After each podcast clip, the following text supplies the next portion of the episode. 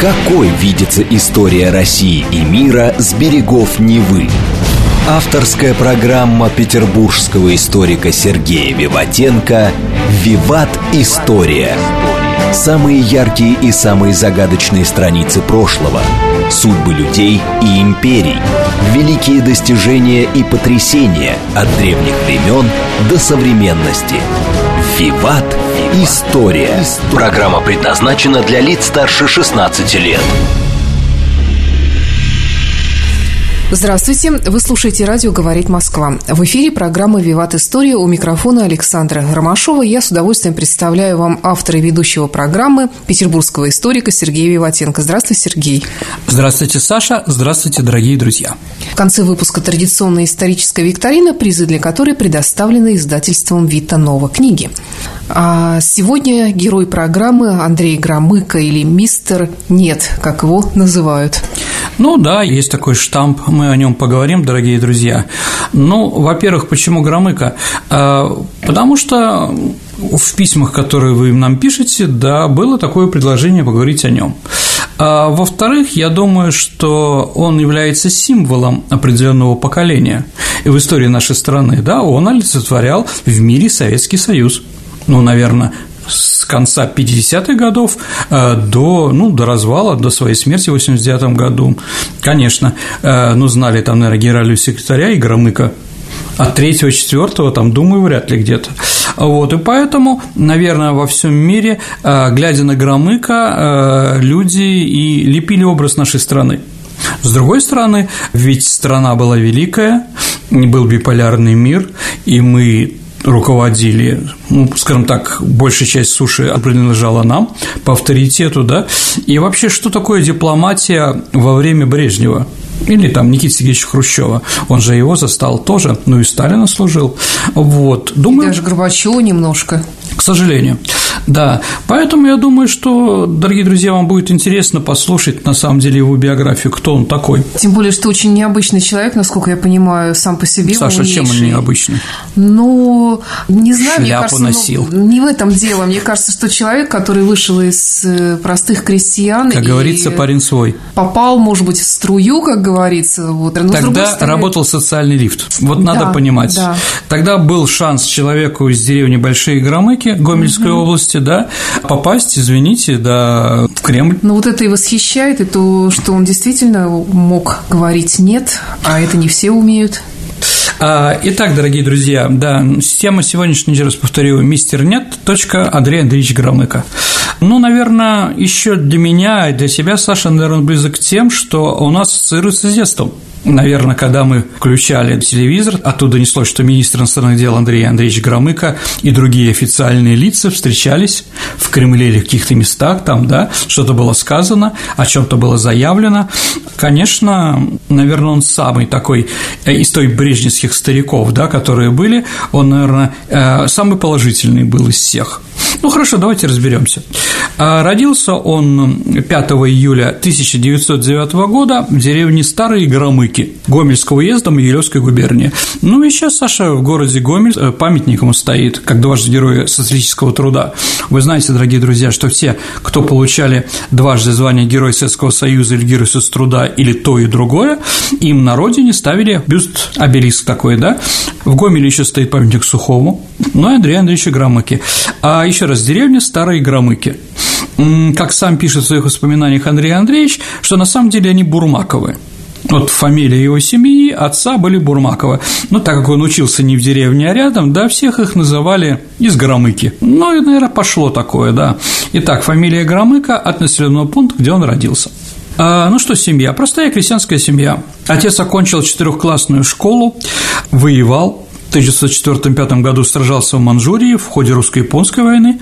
В 1914 году он воевал на юго-западном участке русско-германского фронта. А когда началась Столыпинские реформы между русско-японской и Первой мировой, он поехал в Канаду. Он был там плотником, столером, лесозаготовителем, а сносно научился говорить по-английски.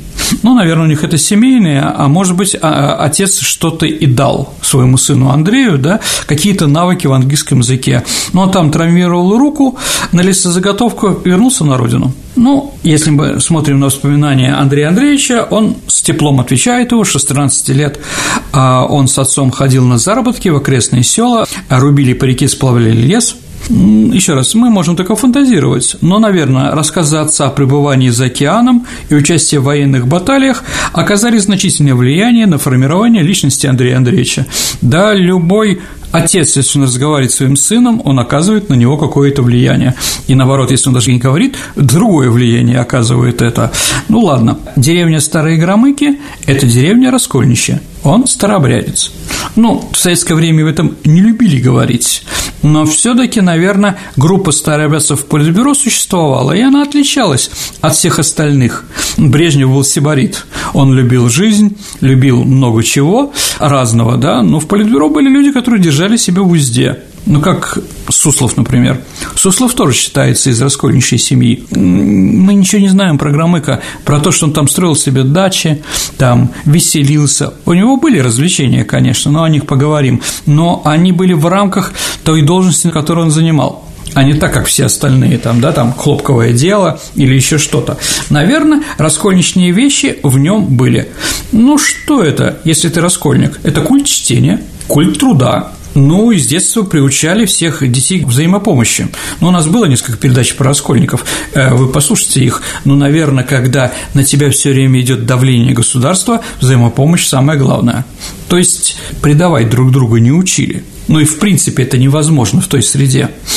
Также вести себя с достоинством, а не употреблять ругательств, да, у нас иногда бывает, да, но с Андреем Андреевичем это не связано вообще никак ассоциаций каких-то, да. Ну, один раз он сказал своему сыну, что, сынок, я, если сложить все вино, которое я выпил, а он же ведь э, дипломат, он должен присутствовать на раутах разных и прочее, да, так вот, получилось только пару бутылок. То есть он тоже практически не пил. Да, вот думаю, что это как раз от своих предков старообрядцев. Вот что он сам писал. А, ну, еще раз, он писал это в советское время, поэтому он не говорил, что он раскольник. У нас на Гомельщине еще помнят старобрядцев. Мало кто сегодня знает, что это за люди. Они были крепки духом невероятно. Дело было не только в защите ими старой веры, но обостренном чувстве справедливости. Они понимали ее по-своему, мистически, но главное были большие патриоты. Конец цитаты. Я думаю, он говорил о себе – Громыко всю жизнь много читал про старообрядцев, любил рассказывать об их расхождениях с Никоном, про одержимого Вакума, Помните, Саша, в 70-е годы некто Песков в «Комсомольской правде» серию статей написал «Таежный тупик». Ну, про Лыкову Агафью, про женщину, старообрядку, которую нашли семью в тайге. Вот это было любимое его чтиво. Он все время читал, вырезал, а, ждал ну, продолжения, да, то есть, наверное, да, это как раз вот его гены. Что еще можно сказать о семье? Два брата погибли в Великую Отечественную войну. Третий партизан умер после войны от ран. То есть семья полностью отдала свой долг перед Родиной. Тут сто процентов, да? И поэтому, конечно, он все время говорил всем дипломатам и своим детям, что переделывать границы после Великой Отечественной войны – это предательство убитых. Не будем менять итоги войны. Если мы уступим, то будем прокляты всеми замученными и убитыми. А сыну он сказал так. Когда я веду переговоры с немцами, то случается, слышу за спиной шепот. Не уступи им, Андрей, не уступи, это не твое, это наше. Ну вот, действительно, наверное, человек, ну, с совестью, и для него Великая Отечественная война была не просто словом, да, но вот он как бы продолжал воевать. Мстил ли своих, своих братьев? Нет. Наверное, нет. Но он прекрасно понимал, что для нас это значило. В 1931 году он поступает в Белорусский государственный институт народного хозяйства, где познакомился со своей будущей женой Лидией Дмитриевной Гриневич, а то студенткой. В 1932 году у них родился сын Анатолий, в 1937 – дочка Эмилия или Эмма – После окончания двух курсов Громыка был назначен директор Каменской сельской школы. Это, ну, я не знаю, как называется в Беларуси, это Дзержинский район Минской области, ну, откуда Феликс Сидмунович тоже. А продолжить обучение в институте ему пришлось заочно, сдавая экзамен экстерном. Это что говорит? Ну, не хватало учителей, а с другой стороны, начинаются репрессии. Начинаются репрессии, и поэтому надо ими кем-то замещать. А поэтому Громыко, Саша, был поднят из глубин народной жизни – мощным и страшным процессом смены политической элиты. А, которая началась после того, как напирающие снизу на имперскую власть силы национальной буржуазии в союзе с либеральной интеллигенцией, не найдя компромисса, разрушили государство. И даже после окончания революции и гражданской войны все таки смена элит происходила, и те люди, кто на тачанке на лошади въехали во власть, они к концу 30-х годов уже практически были вычищены по разным объективным и субъективным причинам. По рекомендации Центрального комитета Компартии Беларуси Громыко вместе с несколькими товарищами были приняты в аспирантуру при Академии наук Беларуси, а потом переведены в Москву. Он защитил диссертацию в 1936 году по сельскому хозяйству США, то есть как раз именно в Институте народного хозяйства он стал заниматься Америкой. Работая на диссертации, Громыко углубленно изучал английский язык. Итак, с репрессиями и чистками в наркомате иностранных дел связан крутой поворот в судьбе Громыка. Он пошел в Министерство иностранных дел.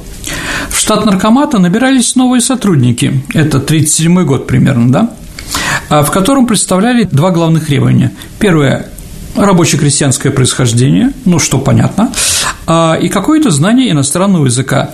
По первому можно было найти сколько угодно, а по второму – нет – Поэтому кандидатура Громыка идеально подходила отделу кадров наркомата.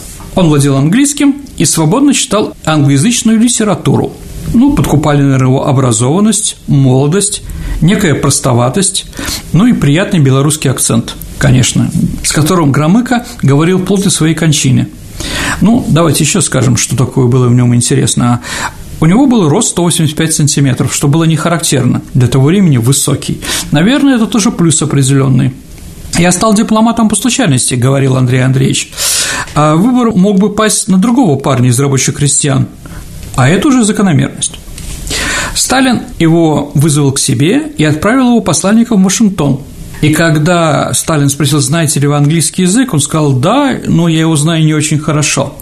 Тогда Сталин ему сказал, «А, посещайте церкви и слушайте людей, которые говорят на понятном народе языке и выражают его повседневные нужды и заботы. То есть слушайте, как говорят священники, Священники всегда говорят на нормальном, хорошем языке. И действительно, Громыко, приехав в Америку, он все время посещал различные религиозные бдения. Не стал он поэтому методистом или квакером, но английский язык четко изучил, конечно. А, ну, все-таки, наверное, священник, он должен говорить четко, и, во-вторых, у него есть музыкальный слух. Ну, как-то надо же петь все эти вещи. Это лучше запоминается. Были ли какие-нибудь учителя у Андрея Андреевича? Были. Были Саша, но он всегда называет генерала-лейтенанта Александра Васильева. А, он был начальником отдела внешних отношений Генерального штаба Вооруженных сил. Вот, и говорят, что именно он очень многое дал ему. В 1944 году Громыко возглавляет советскую делегацию на конференции э, в Думбартон-Оксе, это ну, под Вашингтоном, США, по созданию Организации Объединенных Наций. Когда его спросили, кого вы хотите в делегацию, он как раз попросил генерала-лейтенанта Васильева, чтобы был консультантом по внешним вопросам. Поэтому это товарищ является его учителем. Он нравился Молотову. Вообще, если, ну, министр иностранных дел. Если мы говорим, то, наверное, Громыко – человек Молотова, никого другого. А в 1939 году Молотов назначает за несколько месяцев до войны э, Громыка руководителем американского отдела Народного комиссариата иностранных дел. И еще после этого посылают в Соединенные Штаты Америки. Э, наш посол Литвинов был явным таким англофилом, что не нравилось Сталину. Он стремился нейтрализовать Гитлера и этим перестал устраивать Сталина. Все-таки там 39 год, понимаете, пакт Молотова-Риббентропа нам нужно было на кого-то поменять. И Громыко был отправлен в Америку. А сразу скажу, что он не был послом первые четыре года, он был советником, а послом стал только в годы Великой Отечественной войны или Второй мировой. Находясь в Америке, Громыко возглавлял советскую делегацию на конференции, сказал уже Думбартон Окс, и являлся да, одним из основателей ООН. А в августе 1947 года журнал «Таймс» писал, как постоянный представитель Советского Союза в Совете Безопасности ООН, который стал Громыко, а, он делает свою работу на уровне умопомрачительной компетенции. То есть, да, и враги его тоже запомнили. А с 49 года по 52 год он первый заместитель министра иностранных дел. Но в феврале 50 года он допустил несвойственную ему ошибку. Он старался не делать ошибок, а здесь совершил. Он без консультации с Кремлем под нажимом Газплана и Министерства финансов он завизировал межгосударственное соглашение с китайцами о соотношении рубля и юаня. Это вызвало недовольство Сталина, который лично контролировал экономические связи с Китаем. А поэтому он его снял и назначил послом в Лондон. Репрессировали бы Громыка? Думаю, что не такой степени это было нарушение, но просто Сталин не любил вообще, когда что-то делается за его спиной. Почему не любил? Ну, потому что он лидер страны и за все отвечает. А с другой стороны, все эти заговоры фракций и оппозиции Сталину в 20-е годы такой степени надоели, и он их не любил и боялся, что, конечно, он дул на холодное. Так или иначе, э, Громыко, чем еще хорош Громыко? Громыко не влезает в политику. Никогда. Он просто чиновник, который выполняет приказ. Поэтому он в Лондоне. Ну, еще какие в то время при Сталине международные дела, в которых э, принимал участие Андрей Андреевич. Это Сан-Франциская минная конференция с Японией, но в конце концов мы не договорились, как вы знаете, да, из-за как раз из-за нескольких островов и прочее. А весной 1954 года Саша Громыко участвовал в составлении и подаче заявки на членство СССР в НАТО. Ну, мы тоже хотели в НАТО, Саша. То есть была такая политика, но понятно, что нас туда не возьмут, но мы все равно пытались после войны как бы дружить и делать какие-то шаги. Итак, после смерти Сталина главой МИД снова становится Молотов. Он отзывает Громыка, и он уже первый заместитель министра иностранных дел.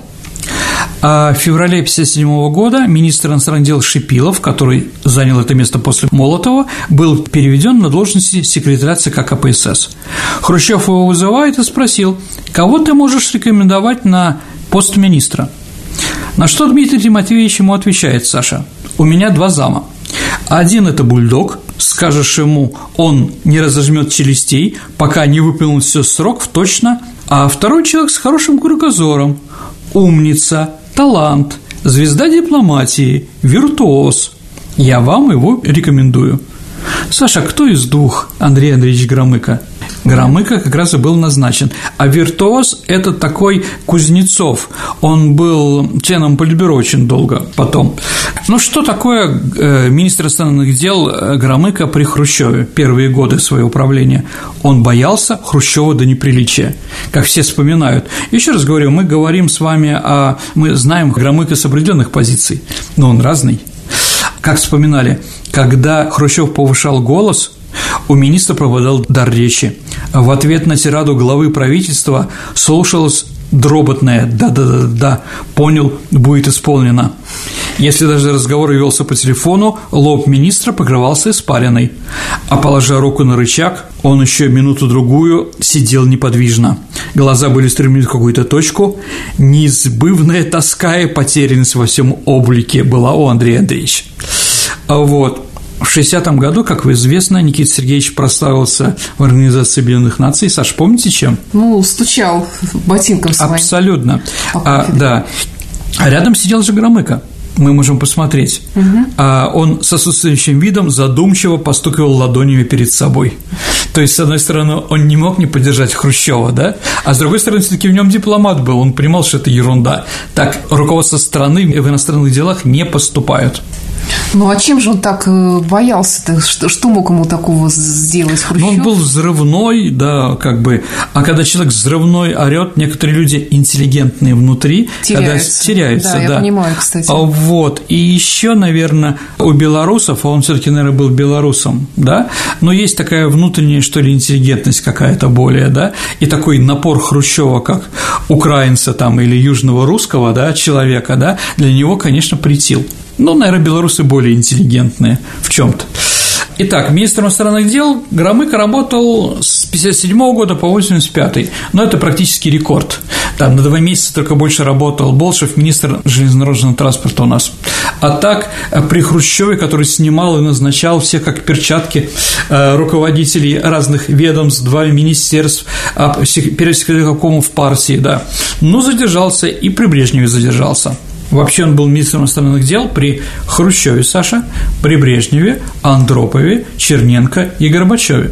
Да, достаточно длительное время. Ну, чтобы понять, что такое суть работы министра, Саш, тут э, нужно все таки пару слов сказать.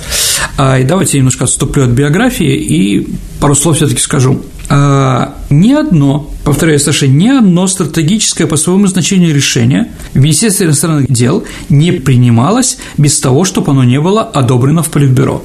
То есть никогда у них не было никакой свободы. А шаги меньшего масштаба которые принимаются там, да, только после решения секретариата ЦК КПСС и более никак. А повседневной работой МИД руководила его коллегия. В этих условиях продуктивно на посту министра иностранных дел мог работать только тот человек, наверное, Саша, у которого помимо высокого дипломатического профессионализма и опыта работы за рубежом ну, наверное, еще ораторского искусства и умения вести переговоры, должно было иметь хорошее знание методов работы в кремлевских лабиринтах власти и хрущевской брежневской системы партийного засилия в государственных делах. Поэтому Громыко и был тем человеком, который был министром иностранных дел. Он все это понимал. Еще раз, это не просто как при царе-батюшке, да, есть министр, который, ну, слушает царя, но что-то делает, да, здесь это вообще невозможно, только слушать. Потом с годами, конечно, когда Брежнев начинал дряхлеть и прочее, он принимал решение уже самостоятельно. Но опять как самостоятельно? В триумвирате, но мы это еще поговорим. Ну, Саш, он был бы сумасшедшим, если бы условия государства в делах страны партийных боссов всех мастей и оттенков стал козырять или выдвигать какую-либо свою внешнеполитическую стратегию, или, как говорил Горбачев, видение, да? Там называл это стратегией Громыка. Нет, доктрина Брежнева – да.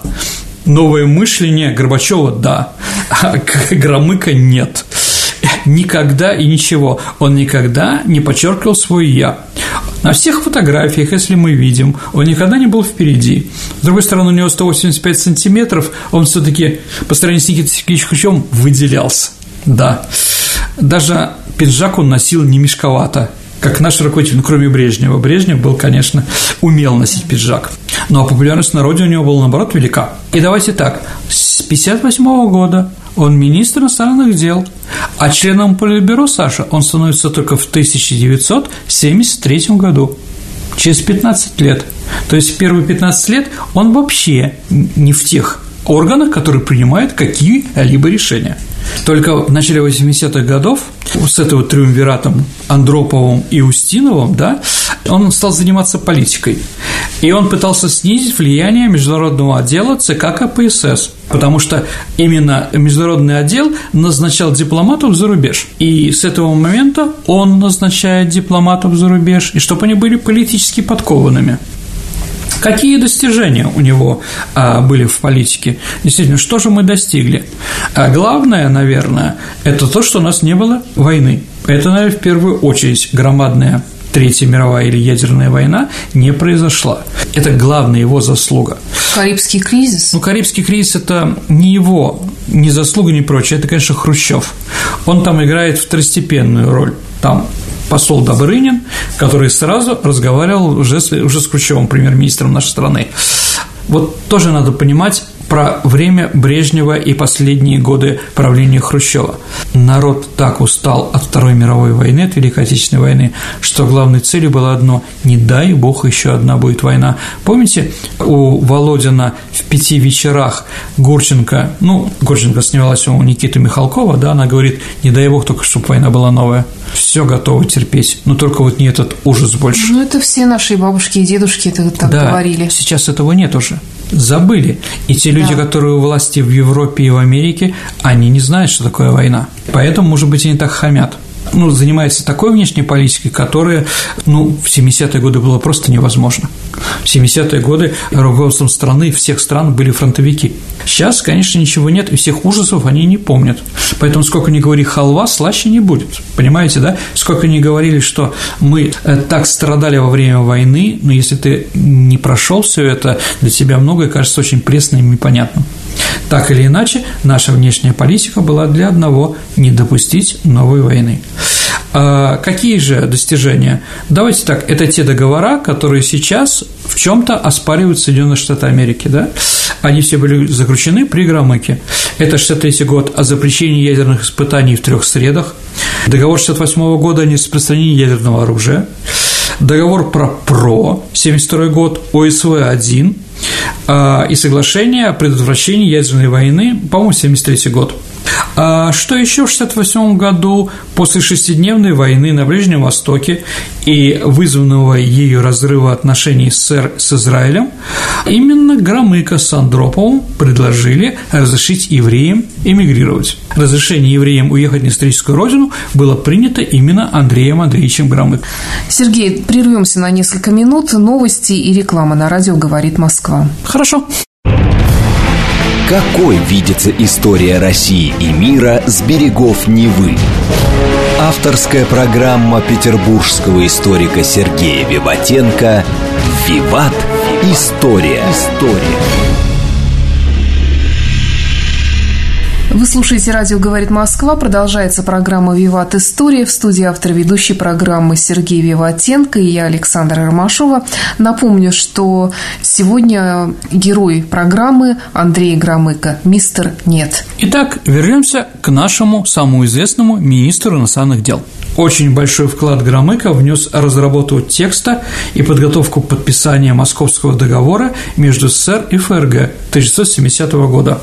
Ключевой пункт договора о незыблемости границ а, включало, что граница между немцами и поляками пройдет по Одеру Нейсы, Немцы предлагали на переговорах, а там был Эгон Бар, такой достаточно известный политик, он предлагал допускать возможность изменения границ мирным путем в исторической перспективе. То есть окончательное определение границ а, немцы считали делом будущего.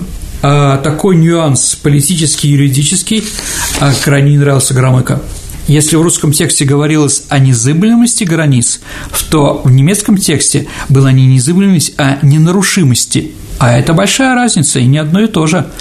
Поэтому Громыко постатейно работал над проектом. Помните, да, Андрей, помни, не пяди земли немцам, да? Поэтому он обкладывался различными словарями, он уже немецкий для него был не главный, и тщательно уточнял значение отдельных слов, как в немецких, так и русских языках. То есть каждое слово, понимаете, иногда заключается, у нас написано да. одно, а у них написано немножко другое. Но я вот пытаюсь понять угу. разницу между незыблемостью и нерушимостью. Ненарушимостью. Незыблемость – это никогда граница не будет изменена а ненарушимости, то есть ни одна из сторон не будет нарушать эту границу без разрешения другой. Ну, потом они могут, угу, понимаете, понятно. да? А вот, ну сейчас, дорогие друзья, это теперь не наша история, это история Германии и свободной Польши. Вот пусть они об этом как бы и решают эти вопросы. А то, что это были чисто немецкие земли Паудер и Нейсы, да, и там жили немцы, поляков там практически не было, это тоже было понятно. Но вот Болеслав Берут, президент Польши, настоял во время Поздамской конференции, упросил Сталина, чтобы граница была такая. Ну, мы на это пошли.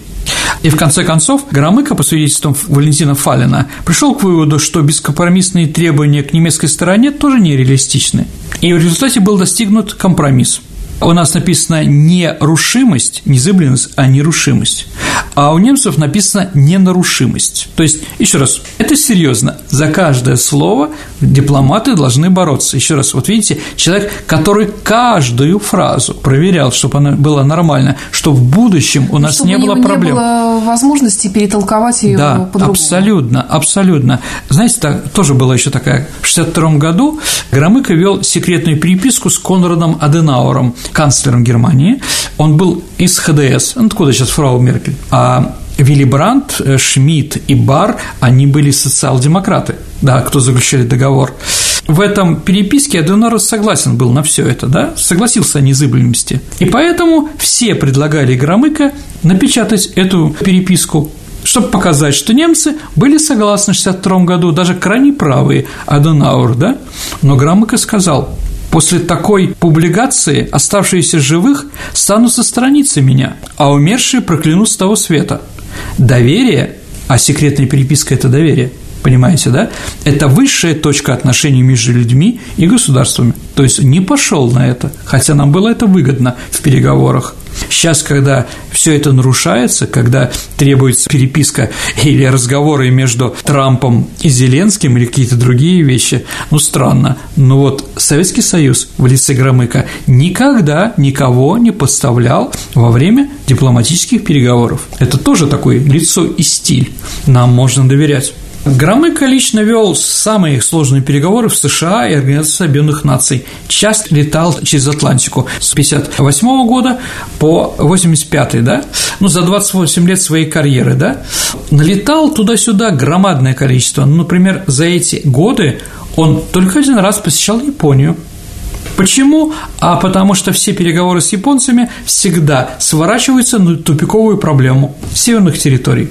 Так вот, за 28 лет он ни разу не слетал ни в Африку, ни в Австралию, ни в Латинскую Америку. То есть у него были приоритеты, и он понимал, где он должен работать. Нет, на Кубе, конечно, он был. О чем разговор? Да, в Индии он был всего лишь один раз. Тоже говорит о определенных вещах таких, да?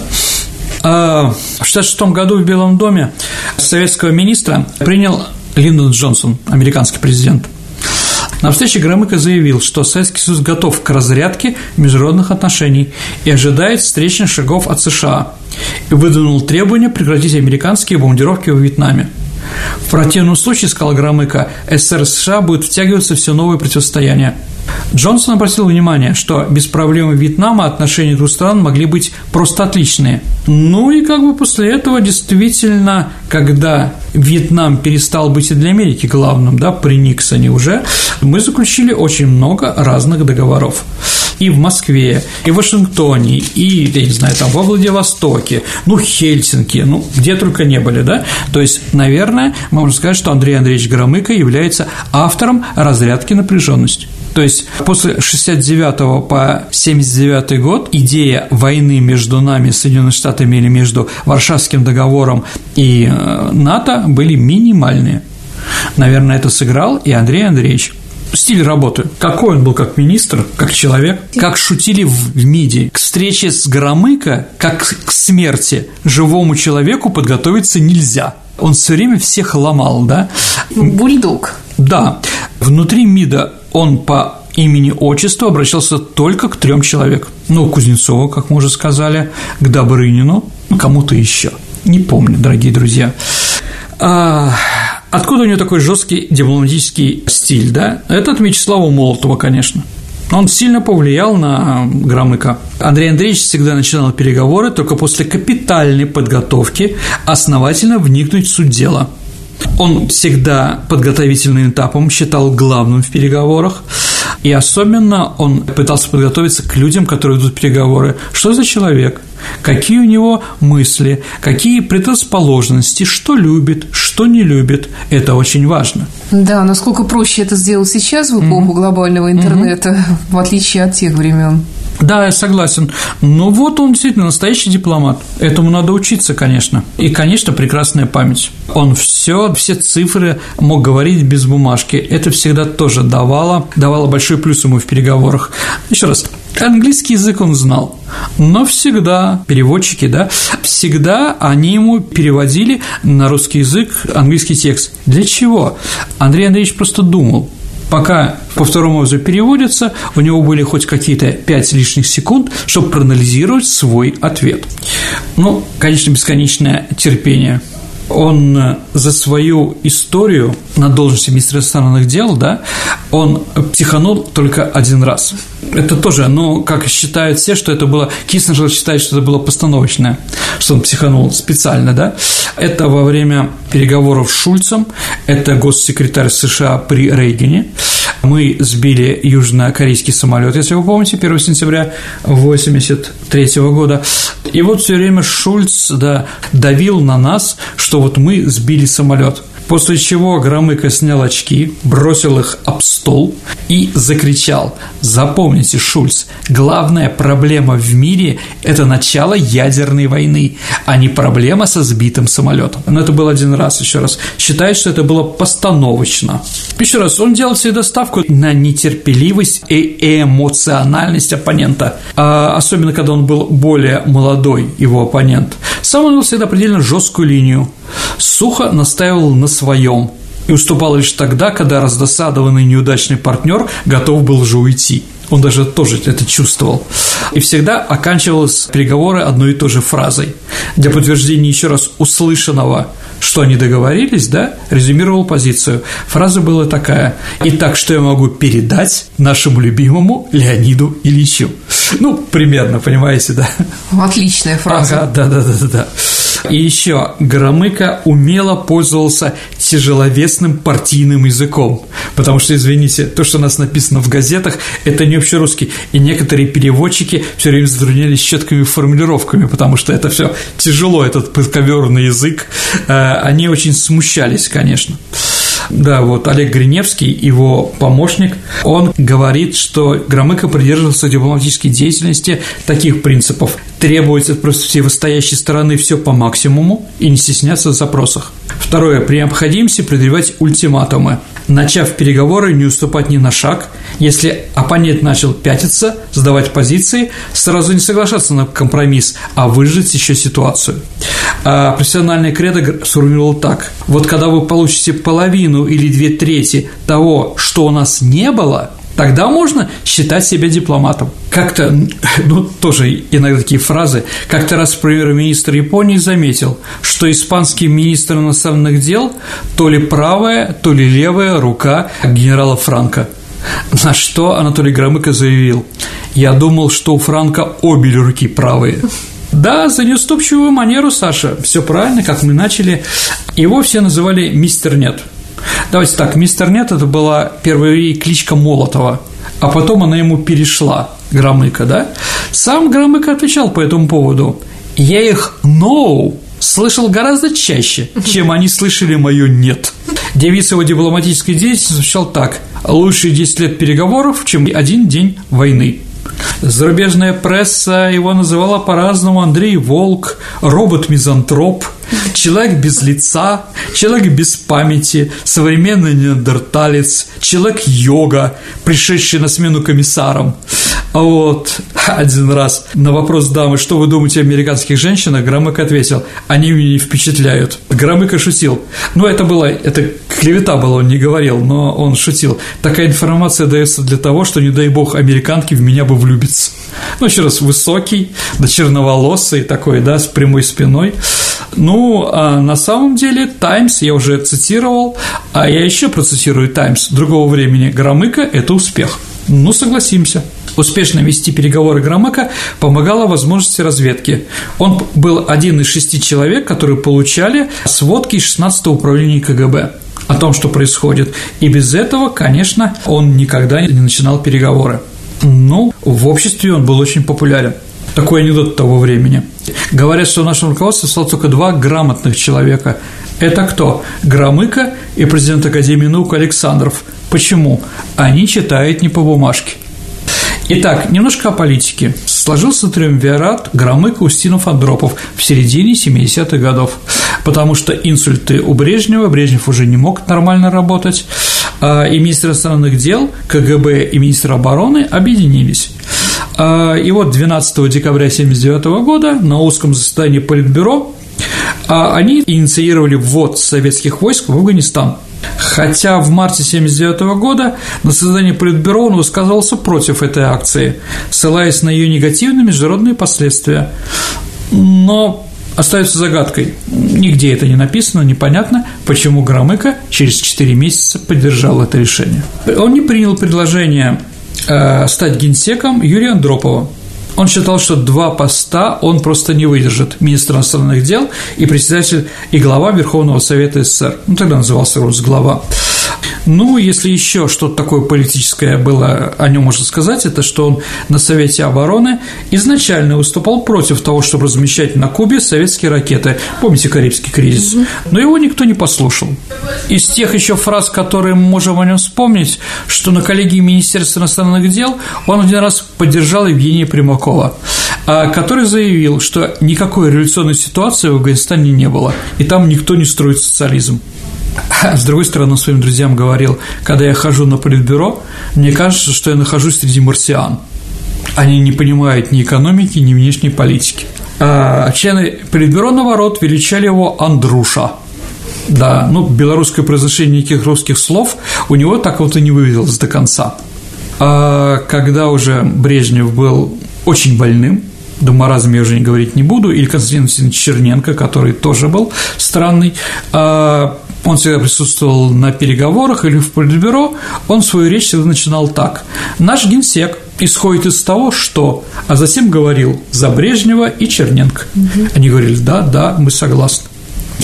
А вот 11 марта 1985 года Громыко совершил, наверное, самую большую ошибку в своей жизни, как он считал. Он поддержал кандидатуру Горбачева стать генеральным секретарем ЦК КПСС. То есть это он предложил эту кандидатуру. Потом уже в будущем он говорил, что не посеньки шапка, это он говорил о Горбачеве. Его назначили президентом, ну, президентом Верховного Совета, э, министром иностранных дел он больше не был, Шеварнадзе с ним вообще не общался про какие-то иностранные дела.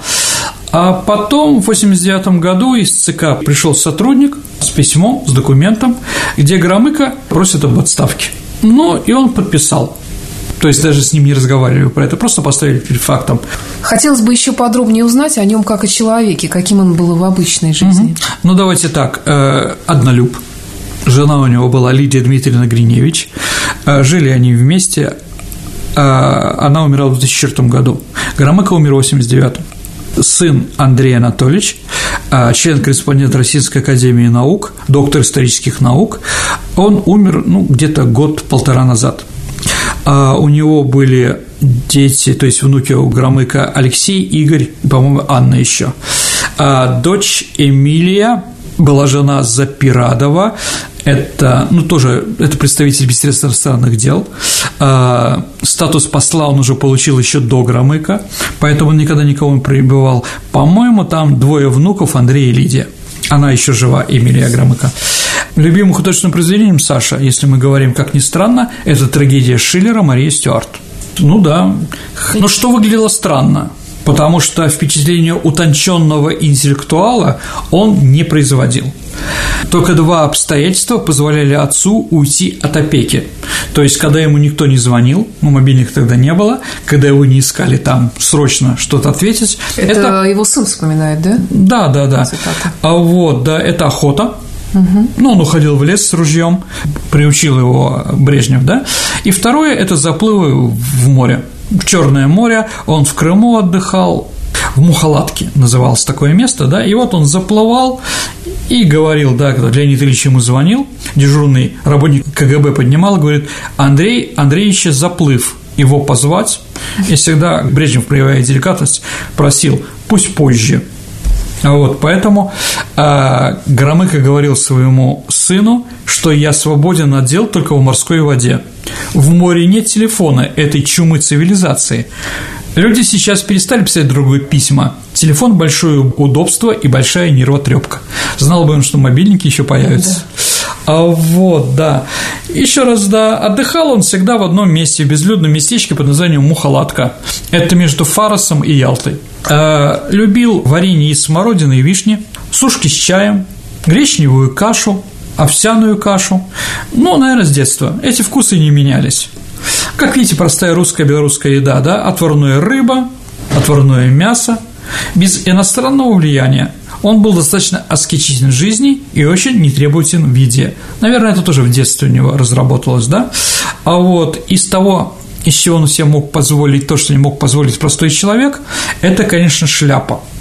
Шляпа Громыка – это определенная фирма, называется она Хомберн. Это в Америке, да. Всегда э, брился жилетом, придумали одноразовый, уже придумали все это, но он всегда брился, брился одинаково абсолютно. Ну что еще раз, да, про охоту немножко, да, он любил, у него к концу жизни скопилось 20 оружий, которые перед смертью он создал в КГБ.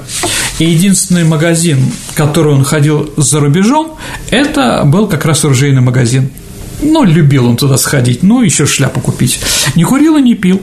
Говорил дипломат, роет могилу вилкой и рюмкой. Разбирался в живописи, любил историю. Например, он все время пытался разговаривать с историками, что ни одна персидская княжна в плен не попадала казакам, поэтому никогда не утопили. Да? Трудоголик, да. Ну, что трудоголик, это понятно. Да. Не было родственников у него, э, вместе с иностранных дел он их не пробивал. Да. Он не любил, когда журналисты попросили его фотографироваться иностранные. И его сын спросил, почему ты отказываешься фото? А они говорят, они сто раз меня снимут, на 99 фотографиях я буду улыбаться, а сотую, где я не буду улыбаться, они как раз распечатают. Да. То у них одна задача – изобразить э, нашу страну и лично меня в приватном свете действительно за рубежом Андрея Громыка рисовали черной, но лучше в случае серой краской.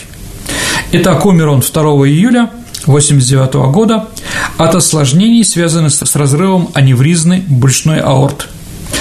Вот, прощение с Громыкой прошло 5 июля, он должен был похоронен был в Кремлевской стене, но он написал завещание, его похоронили на Новодевичьем кладбище. То есть впервые политик такого уровня не был кремирован и похоронен за мавзолеем. Ну вот, наверное, да, наверное, все, Саша, что я хотел тебе сказать. У меня вопрос, угу. возвращаясь так ближе к началу программы угу. сегодняшней, все-таки годы Великой Отечественной войны, где он был и что он В США, делал? Саша, он был. Он был в Соединенных Штатах Америки, он был сначала помощником, а потом нашим послом в Соединенных Штатах Америки. Потом с 43 -го года он возглавлял некоторые наши делегации специальные, да, э, ну, он все время контактировал с нашими союзниками. Если мы посмотрим на хронику, э, всегда, всегда во втором ряду за Сталиным Черчиллем и там Рузвельтом или Труманом стоит Андрей Андреевич. Да, он очень активно принимал участие в Крымской конференции и в Потсдамской. Но, с другой стороны, его знали иностранцы, да, это тоже был большой шаг. То есть, нет, он воевал только на своем фронте, угу. конечно.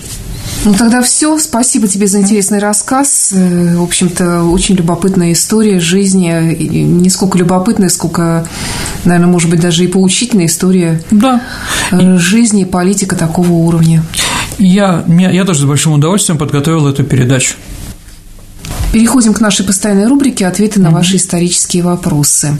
Напомню, что присылать их вы можете нам по электронному адресу радио Виват собака mail.ru либо вступайте в нашу группу ВКонтакте, и там тоже есть возможность задать вопрос Сергею. Э, Михаил Павлюченко, расскажите, пожалуйста, о Столетней войне, кто с кем за что воевал и чем все закончилось. Также вопрос о неоконченных войнах. Слышал, что есть такие войны, которые не закончились подписанием мирного договора, хотя противники давно не воюют фактически. Вообще обязателен ли документ для окончания войны? Ну, наверное, я напомню, дорогие друзья, у нас нет мирного договора с Японией, у нас продолжается с ним война, если честно. Ну, как-то живем. Но столетняя война – это война между Францией и Англией. Продолжалась она не сто лет, она продолжалась с 1337 года, как я помню, по 1353.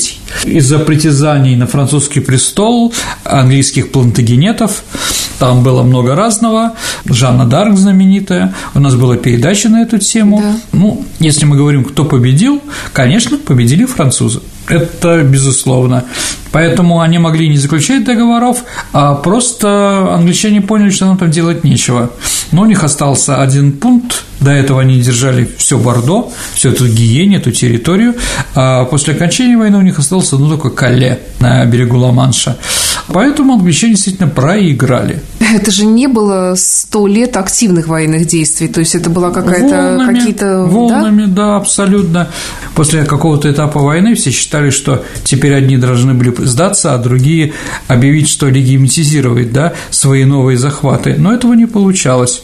Да, действительно, эта война шла долго, длительно, даже когда было мирное время, все равно где-то были какие-то столкновения. А можно какие-то аналоги более современные провести? Ну, например, Карабахский конфликт, он так и не закончен, там еще стреляет иногда. То есть вроде закончилось все в 94-95 году, вроде понятно, кто победил, но азербайджанцы отказываются признать, и там что-то еще происходит, какие-то столкновения. Ну, такие вещи бывают. Напомним нашим слушателям, что мы готовим в конце года традиционный выпуск ответов э, на ваши вопросы. То есть вся программа весь час будет посвящен ответам на ваши исторические вопросы. Вы можете отправлять их по электронному адресу радио Виват собака mail.ru либо вступайте в нашу группу ВКонтакте, и там тоже всегда есть возможность связаться с Сергеем или со мной и передать вопрос в программу.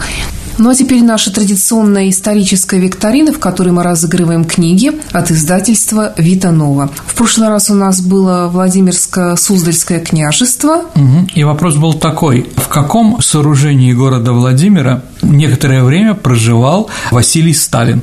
Ну, Саша, он не просто проживал, его туда отправили по этапу. Это Владимирский Централ, но он там сидел при Никите Сергеевиче Хрущеве. Есть у нас правильные ответы, Саша? Да, первым прислал Николай Сизов правильный ответ. Поздравляю Николая. А теперь следующий вопрос. Послушайте его внимательно, потому что тут важно четко услышать. Сотрудники МИДа говорили, что когда Громыко была принята какая-то резолюция, он агакнул – Внимание, вопрос. А что же делал Громыко, если он агакнул? Ваши ответы присылайте нам по электронному адресу радио Виват собака Mail.ru. Либо вступайте в нашу группу ВКонтакте и в личном сообщении. Большая просьба только ответы на вопросы присылать в личных сообщениях Сергею Виватенко, либо мне, Александре Ромашову, вы можете их отправлять. Ну а на сегодня все. Это была программа «Виват История». До встречи в эфире. До новых встреч, дорогие друзья. До свидания.